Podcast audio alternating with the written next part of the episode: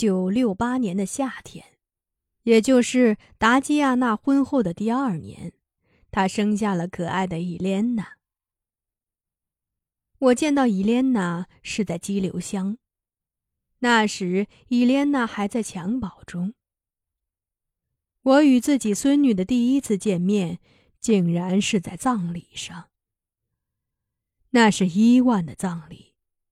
谁能想到，在那一年，达西和伊万会祸从天降呢？祸端是由当年拉吉米带回来的那张地图引发的。那时中苏关系已经破裂，到处在抓苏修特务。那张已经被作为军事资料存档的地图，竟然被部队的造反派抄查出来。因为地图的背面写有一句俄文，翻译过来就是“山有尽头，水无边际”。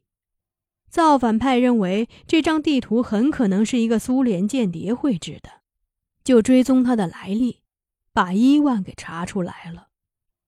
造反派驱车几百里赶到激流乡，质问伊万地图是不是从苏联人那里得来的。伊万说：“地图是达西给他的，而达西又是从拉吉米手中得来的。”于是又把达西带去讯问。一听说地图跟苏联有关，达西说：“这怎么可能呢？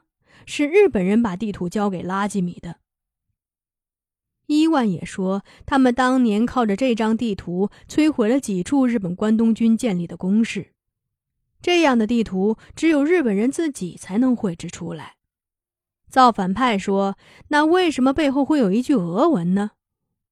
伊万问清了俄文的含义后说：“那个日本人吉田是个厌战情绪很浓的人，他一定是把山比喻成必然战败的日本，而把水比喻为强大的中国，才会说‘山有尽头，水无边际’。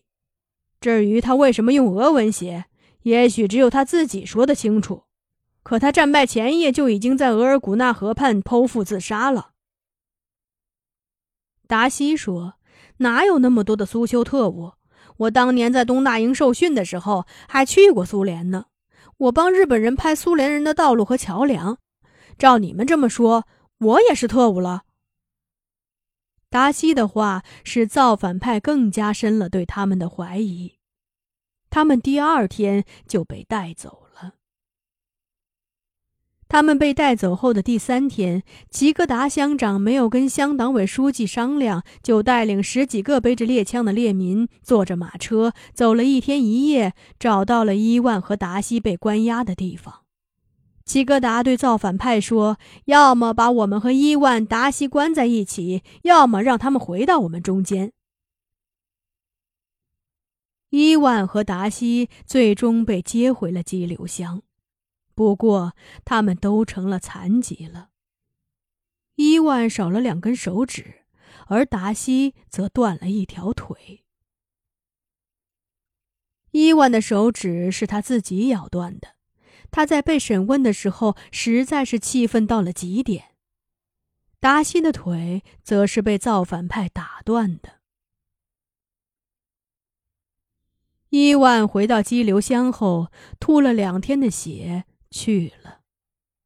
他走前非常清醒，他对维克特说：“把我土葬，头朝着额尔古纳河的方向，坟前竖一个十字架。”我明白，那个十字架就是纳杰什卡的化身。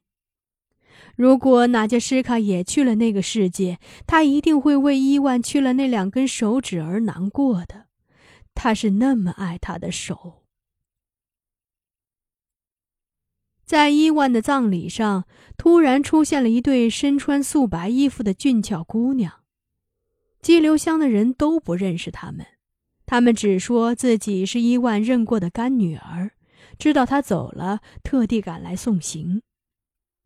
那时，伊芙琳已经虚弱的连拐棍都拄不住了，她每走一步都需要人搀扶，但她还是坚持要来激流乡为伊万送葬。我们让他骑着驯鹿来了，他虽然人老了，但直觉仍然是那么的敏锐。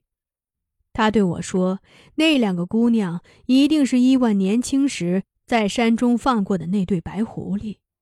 他们感激伊万，知道他的亲生儿女无法给他吊孝，才化作他的一双干女儿，回报他的不杀之恩。”伊芙琳的话让我将信将疑，但事实是，安葬完伊万后，那对女孩确实奇迹般的从墓地消失了。没人看见他们是怎么消失的，就像没人知道他们是怎么来的一样。就在伊万的葬礼上，我见到了达基亚娜怀中的伊莲娜。我第一眼看见她的时候，她正嘟着粉嫩的小脸儿甜睡着，而我抱过他来后，他竟然睁开了眼睛，冲着我笑了。他的眼睛是那么的明亮。我知道，有着明亮眼睛的孩子会有造化的。达西和杰弗琳娜跟着我们回到了山上。他们在激流乡没有得到孩子，反倒失去了一条腿。当拉基米看到达西拄着拐出现在营地时，他抱着达西哭了。齐格达乡长因为伊万的事情被革了职，他又回到山上。不久以后，刘书记带着一个穿中山装的人上山来找瓦罗加。那个人说，列民有意推举瓦罗加为激流乡的新乡长。他问瓦罗加有什么意见。瓦罗加指着我对来人温和地说：“别看我剪掉长发了，可我还是他的酋长啊。”他不下山，我这个酋长得陪着他呀。那年冬天，齐格达死了，他是误入捕兽的陷阱而摔死的。他们氏族的人仍然把他当做他们尊敬的酋长，为他举行了隆重的葬礼。我已经说了太多太多死亡的故事。这是没办法的事情，因为每个人都会死亡。人们出生是大同小异的，死亡却是各有各的走法。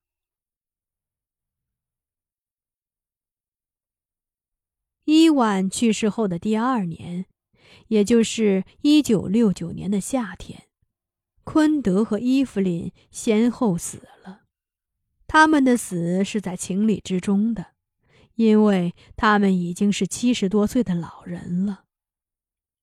到了这个时候的老人，就像要掉进山里的夕阳，你想拽都拽不住的。但昆德和伊芙琳的死亡却是特别的。你们能想到吗？既不惧怕凶恶的狼，又不惧怕力大无穷的黑熊的昆德，竟然被一只黑蜘蛛给吓死了。那年，安草儿九岁了。他并不是个顽皮的孩子，但那天他在树林中捉到了一只枣核那么大的黑蜘蛛，觉得稀奇，就采了一棵青草，把草劈成线，捆了它，提着四处游荡。那时，昆德正眯着眼坐在自家的西楞柱前晒太阳。安草儿经过他身边的时候，他睁开了眼睛，问安草儿。你好像手里提着个东西，是什么呀？安草儿没有告诉他那是什么，而是凑到他面前，把蜘蛛提到他眼前，想让他看个真切。那黑蜘蛛的身子被捆了，可他那众多的触须却仍在自由的舞动。昆德叫了一声：“我的天哪！”说着倒吸一口气，脖子一歪，就死了。伊芙琳那时正坐在西楞柱里的火塘旁喝露奶茶。当我和妮好告诉他昆德被一只大蜘蛛给吓死了的时候，伊芙琳忽然扑哧一声笑了。他已经好久不笑了。他说：“ 这个坤德还是死在胆小上了吧？当年他要是胆子大，娶了他心爱的蒙古姑娘，不娶我，我和他都会过得快乐。啊，好啊，他为自己的胆小，把命给交出来了，真是公平啊！昆德生前早有交代，要葬在他氏族的墓地中。所以他一咽气，鲁尼就差人去他们氏族报丧。他们来的时候，将接灵的马车也带来了。马车停在运材线上，从那里到我们营地还有三四里的路途。鲁尼和瓦罗加他们用松木杆搭成一个担架，准备把昆德抬到运材线上。我还记得，当身上蒙着白布的昆德将要起灵的时候，伊芙琳在妮浩的搀扶下去为昆德送行。他对他说的最后的话是：“别看你在我身上使了那么多鞭子，可你还是一个胆小鬼。胆小鬼，走吧。”昆德离去后。伊芙琳似乎精神了一些，她又能拄着拐棍一歪一斜地行走了。她以前最爱吃肉，但在她生命最后的日子里，她像维克特一样对肉不闻不问。她每天除了喝少许的驯鹿奶，就是让安草儿为她拾捡林中凋零的花瓣，把它们当饭吃。她说自己活不长了。他要在走之前把自己的肠子打扫的干净一些。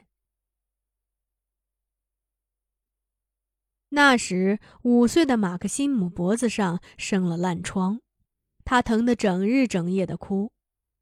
那天傍晚，大家坐在篝火旁用吊锅煮鱼吃。伊芙琳来了，他指着依偎在妮浩怀里哭着的马克西姆问：“他怎么哭了？”妮浩告诉他，马克西姆的脖子长了烂疮，他是疼哭的。伊芙琳撇着嘴说：“你早说呀！我现在是个寡妇了，这病不就是我吹几口气就能治得了的吗？”在我们氏族流传着这样一种说法，说是如果小孩子哪里生了疮。有寡妇用食指在这疮上画三圈，吹三下，如此九次，疮就会好起来。妮好就把马克辛姆抱到伊芙琳面前，伊芙琳哆嗦着手，伸出那根已经像干枯的枝桠一样的食指，在马克辛姆的脖子上画圈，然后再用尽力气对着烂疮吹气。他每吹一下，都要垂下头，沉重的喘息一刻。当他颤抖着吹完最后一口气时，轻飘飘地倒在了篝火旁。火光一抖一抖的，映照着他的脸，好像他还想张口说话似的。葬完伊芙琳后，马克辛姆脖子上的烂疮果然好